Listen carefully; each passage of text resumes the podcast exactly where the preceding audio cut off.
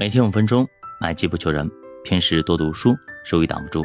欢迎做客教育爸爸读书。今天继续分享一封来自于父亲给儿子的信。他说：“孩子啊，愚众寡合的，独自寻求心愿，并恼恨一切真智慧。那些愚昧人，不喜欢明哲人，只喜欢显露心意。”恶人来了，藐视随来，羞耻道，辱骂同道。人口里的言语如同深水，智慧的泉源好像涌流的河水。沾寻恶人的情面，偏断一人的案件，都为不善。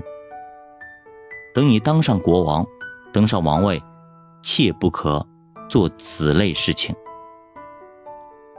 愚昧人呢，张嘴闭嘴，挑起争端，开口招鞭打。愚昧人的口自取败坏，他的嘴是他生命的网罗。传舌的言语如同美食，深入人的心腹，切不可与此类人在一起。做工懈怠的。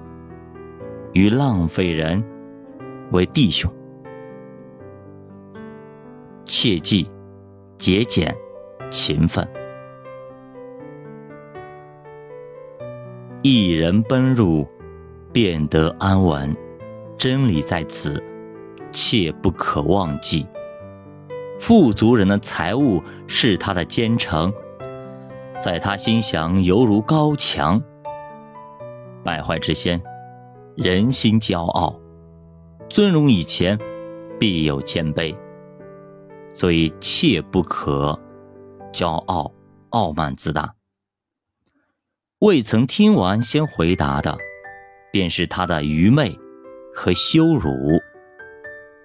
人有了疾病，心能忍耐，但是心灵忧伤了，谁能承担呢？聪明人的心得知识，智慧人的耳朵求知识。人的礼物为他开路，引他到高位的人面前。先诉情由的似乎有理，但是邻舍来到就查出实情。即使你是恶人，你先告状，最后也能够水落石出。撤迁能止息争竞。也能解散强盛的人。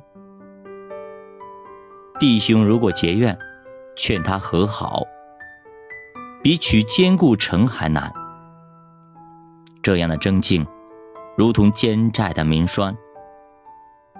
人口所结的果子，必充满肚腹；他的嘴所说的话，必使他饱足。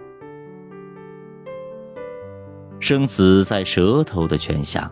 喜爱他的，必吃他所结的果子，所以出的言语必须要对人有好处，对人有益处。如果对人没有益处，切不可说一个字。贫穷人说哀求的话，富足人用威吓的话回答。滥交朋友的，自取败坏。但有一个朋友，比弟兄。更亲密，所以朋友不在多，而在于精。你有一群的酒肉朋友，还不如有一挚友来得好。